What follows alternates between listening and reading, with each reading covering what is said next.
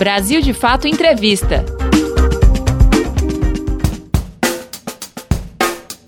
Olá, está começando mais um Brasil de Fato Entrevista com o professor José Geraldo de Souza Júnior. Outras entrevistas como essa estão disponíveis em vídeo no YouTube ou em áudio no Spotify, Deezer ou iTunes do Brasil de Fato. Souza Júnior foi reitor da Universidade de Brasília, a UNB, de 2008 a 2012. É um dos coordenadores do projeto Direito Achado na Rua, que já tem mais de 30 anos de história. Em janeiro, ele foi contemplado com o Prêmio Marielle Franco de Direitos Humanos da Câmara do Distrito Federal pelo projeto. Na entrevista, ele fala sobre os tempos sombrios que a gente vive e sobre o atual cenário jurídico do país, incluídos aí a Lava Jato, o papel do ex-juiz e atual ministro Sérgio Moro, o STF e a atuação do Ministério Público. Confira! Direito achado na rua. A expressão é, carrega uma metáfora, a rua, como é, representação do espaço público que são os lugares de acontecimento, né, do ponto de vista simbólico. Né? Esse simbólico, a rua, como uma expressão do espaço público em que as formas legítimas de organização social é, é, constroem agendas e fazem a sua é, lista de reivindicações sociais, os direitos emergentes, os direitos que ainda é, vão se realizar dependendo da sua força política e da sua comunicação, geralmente é, referidos à designação geral de direitos humanos. Né? Primeiro, determinar esse espaço político onde os acontecimentos se dão e as organizações sociais legitimamente se constituem. O segundo ponto é pensar o sujeito que atua e é legítimo para é, construir essas agendas. Que do ponto de vista do direito político, do direito constitucional, é o povo na sua representação simbólica, mas que do ponto de vista da nossa é, contribuição teórica, né, é legitimar esse sujeito e as suas práticas sociais. E o terceiro ponto é categorizar aquilo que no discurso desses sujeitos que se mobilizam no social se possa já trabalhar como direito reconhecido para ser é, demandado, reivindicado, reconhecido, confirmado e legitimado teórica e politicamente. A rua é arrebatada por toda mobilização. Há mobilizações que são emancipatórias, quando se busca é, superar aquelas condições de expoliação, de opressão né, que existem no social e são agudas em sociedades como a nossa, que tem a herança do colonialismo, mas também da rua vem o ranço colonizador. É, está acostumado a legalizar seus privilégios, não é isso? O nosso papel é discernir o que é direito, como emancipação, que é universalizar valores, daquilo que é, é ranço autoritário, oligárquico e hierárquico, que quer manter regulação normativa para beneficiar-se em torno da distribuição da riqueza e da distribuição do poder político. Por exemplo, agora, nesse instante, né? Vamos para a rua, todos estão indo para a rua, né? É, mas nem todos estão pedindo democracia, nem todos estão pedindo justiça, nem todos estão pedindo direitos iguais para todos. Muitos estão usando esse discurso, mas estão lutando para manter os seus privilégios de classe, de raça, de gênero. No Brasil já tínhamos uma Constituição em 1824, mas no regime escravocrata o trabalhador era escravo, portanto nem gente era, era coisa. Ser abolicionista é reivindicar o reconhecimento do humano no trabalho. Ser opressor é manter a Constituição escravocrata defendendo a legalidade do trabalho escravo. Então, a gente tem capacidade de discernir o que aliena, o que expolia, o que oprime. E a agenda dos direitos humanos contribui para isso, porque a agenda dos direitos humanos traduz o movimento histórico, o movimento social, local e internacional dessa emancipação, ou seja, desse percurso histórico em que o humano é construído politicamente. Nós não nascemos pessoas humanas. A biologia não nos define. O que constitui o humano é a sua luta de humanização, a sua emancipação. Por isso, as lutas das mulheres contra é, as opressões patriarcais e as opressões de gênero e que denunciam a sua alienação no trabalho, no, na convivência, é, nos sistemas de é, domínio afetivo, não é isso? Ah, brigando com o rescaldo opressivo da própria legislação. Então, se você luta por reforma trabalhista nos moldes em que está colocado, você está ao lado do oligárquica, você está ao lado do explorador. Se você luta por ampliação dos direitos, você está ao lado da liberdade, ao lado da justiça, ao lado da emancipação, da humanização dos sujeitos, né? A expressão constitutiva dos poderes é permeada por esses elementos de caráter decolonial. O racismo é uma corte de homens, é uma corte de brancos, é uma corte de cristãos, é uma corte de homens ricos, né? É, e que, por isso, pensam conforme a sua classe, se associam e se solidarizam com as demandas daí decorrentes.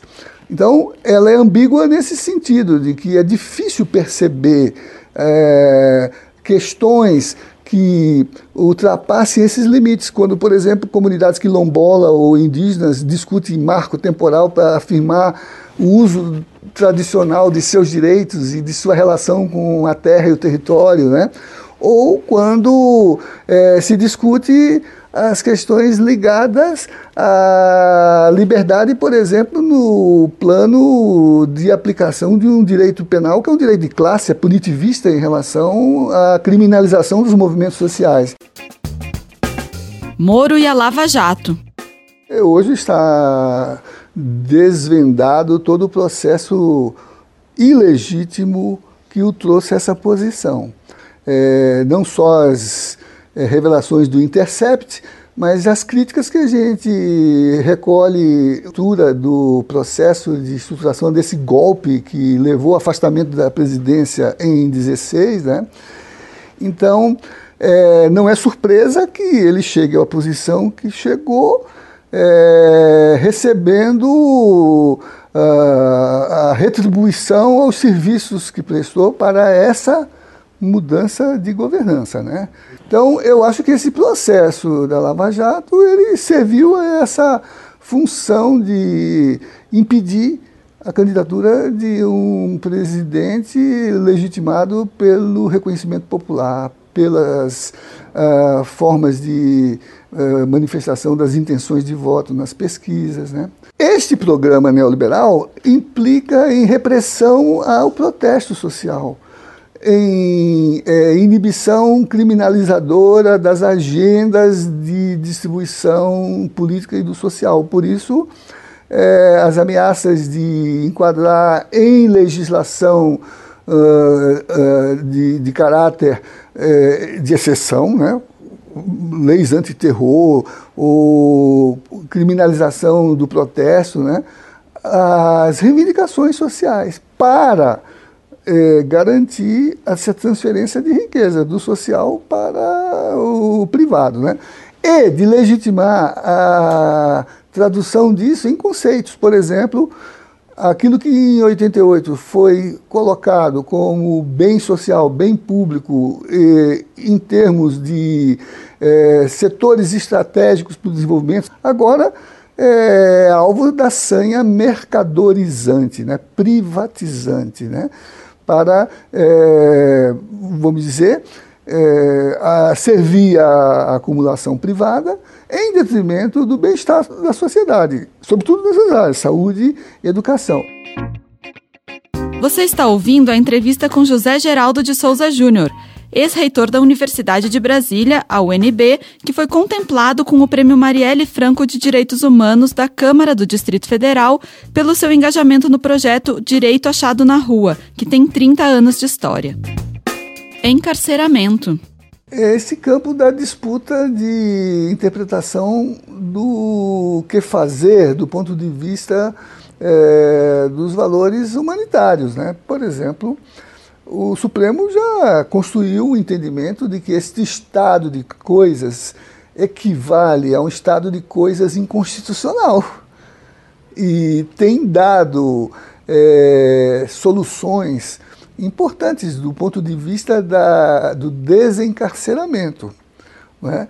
É, por outro lado, a consciência social tem mostrado né, que é uma política genocida, do tipo de é, luta de ricos contra pobres, e no caso do Brasil, de brancos contra negros. A, alguns têm chamado de genocídio da população negra jovem, né, porque são as ações, é, tanto táticas quanto funcionais, é, de é, repressão nas periferias pobres e entre os negros, sobretudo. As alternativas existem e elas têm sido praticadas é, mundo afora.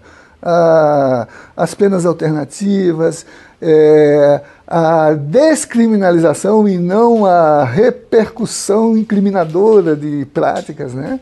É uma política fácil, que é uma política preguiçosa, porque é mais funcional construir presídios do que trabalhar é, as dimensões, vamos dizer assim, educadoras da remissão.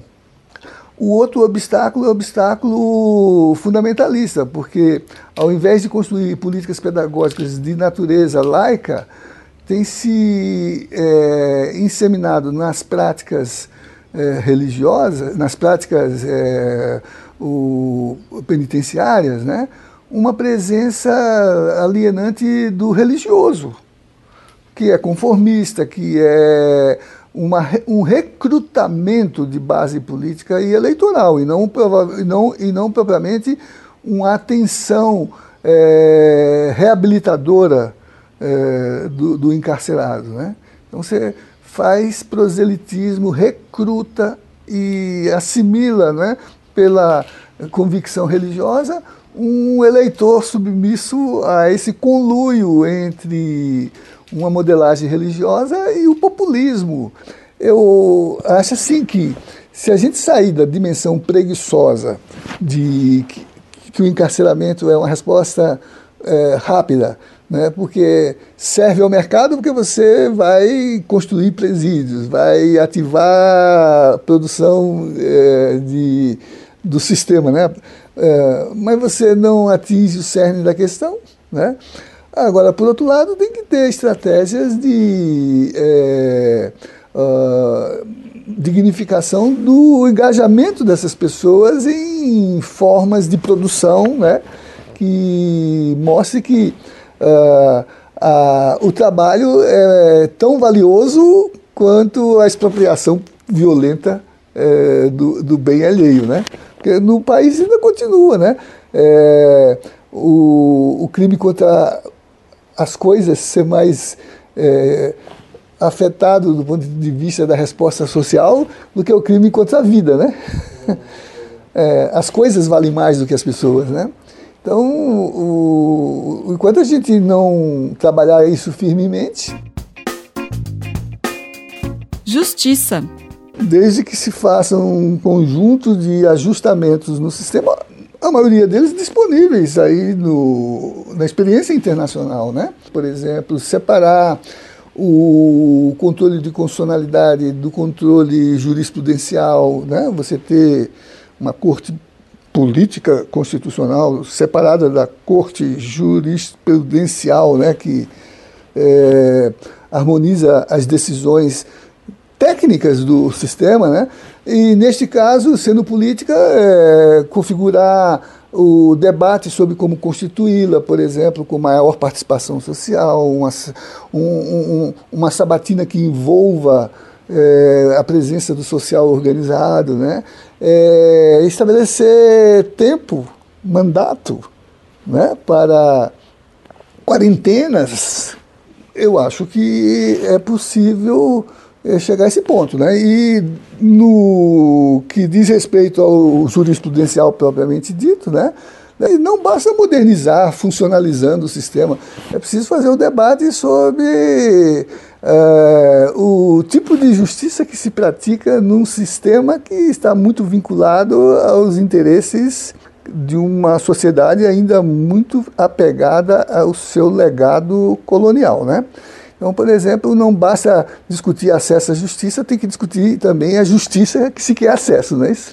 É, uh, e desprender, mesmo contra os interesses dos seus membros, né, uh, aquilo que é o vínculo que esse sistema tem é, do ponto de vista do interesse da manutenção dos negócios no sistema globo, no sistema mundo. Direito exercido pelo povo. Aprofundando o seu protagonismo político no exercício pleno da democracia prevista na nossa Constituição. Então, por exemplo, é, o direito de associação, o direito de manifestação, porque a linguagem da solidariedade é o direito. Então, o povo, quando se organiza livremente e se estrutura é, socialmente para é, traduzir as suas expectativas, cuja síntese é distribuir e exercer poder político, né? Ah, está construindo direitos. Né? E, normalmente, ah, esse discurso é originado da própria ação livre do povo organizado. Né? Por que, que o 1 de maio é o dia do trabalho? Né? Porque era a luta pelo direito de greve. Por que, que o 8 de março é o dia da mulher? Porque era a luta para é, vencer as restrições no interior da fábrica, né? É, dos direitos das trabalhadoras. Né? Então, aí os direitos estão sendo definidos. Aí, então, o que, o que o direito achado na rua faz? Capacita as assessorias jurídicas para dizer que essa modelagem tem teorias que lhe fundamentam, tem estratégias é, funcionais para poder garantir que elas se realizem tem estruturas civilizatórias que a funcionalidade do jurídico estabeleceu é, para salvaguardar as liberdades e as garantias fundamentais. Então, capacitar, é, do ponto de vista é, político, no sentido de empoderar o social, afirmar a capacidade ativa dos sujeitos, né? mas também disputar a luta pela a competência teórica de fundamentar possibilidades, hipóteses, concepções. Né? Uh, não por acaso, hoje, o espaço universitário é o núcleo mais dramático dessa disputa. Né? Uh, esse projeto do MEC não é uma loucura. Parafraseando Hamlet, é, eu desconfio dessa loucura. Há método nela, não é isso? E qual é o método? Apropriar-se do campo de formação teórica e intelectual para disputar um projeto de sociedade. Então, também disputar aí onde se formam os bacharéis em direito, onde vão se preparar os futuros membros do Ministério Público, né? os futuros magistrados, né? É, de tal modo que é, eles não se tornem agentes do esvaziamento da promessa do direito, mesmo que ele tenha forma de lei e que não façam da lei promessa vazia. né? Porque, ainda que reduzindo a expansão dos direitos, tal como reivindicados pelo social, na elaboração normativa legal existe uma promessa. E essa promessa precisa ser cumprida. Liberdade. A liberdade para exercer politicamente e legitimamente um projeto de sociedade que emancipe, que humanize, né? Que é, se sintonize com a história da luta da, do humano para se afirmar é, cada vez mais, né?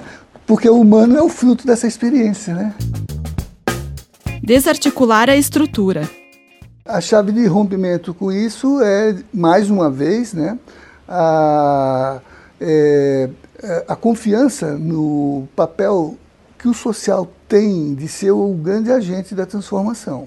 É isso? Por exemplo, quando há pouco, em nome é, de uma visão obscurantista sobre é, o reconhecimento dos direitos tradicionais, o governo é, tentou de todos os modos conter a mobilização indígena para a sua conferência os índios disseram que contra o governo ou sem o governo eles fariam, porque eles teriam a sua capacidade de auto-organização e de solidariedade internacional. E fizeram a conferência.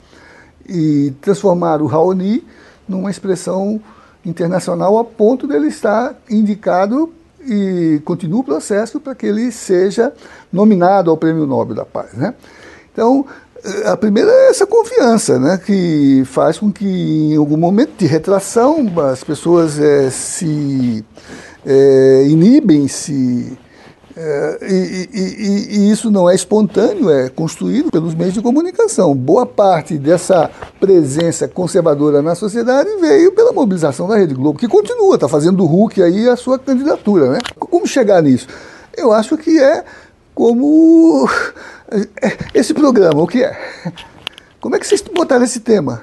Por exemplo, desde que o governo assumiu que ameaça o MST de criminalizar, de caracterizar como é, terrorismo suas ações, de destruir as escolas dos sem terrinhas, de desmantelar as estruturas de apoio para a formação que eles têm pelo Pronera.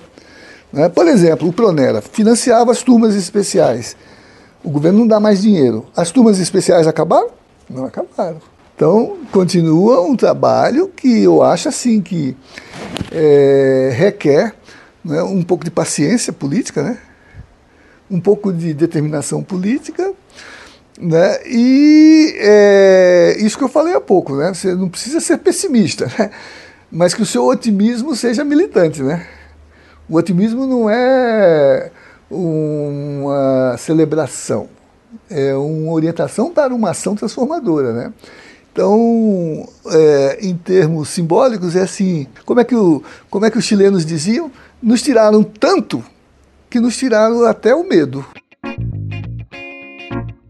Você acompanhou a entrevista com o ex-reitor da Universidade de Brasília, José Geraldo de Souza Júnior. Confira mais pelo YouTube, Spotify, Deezer ou iTunes do Brasil de Fato. Apresentação: Cris Rodrigues.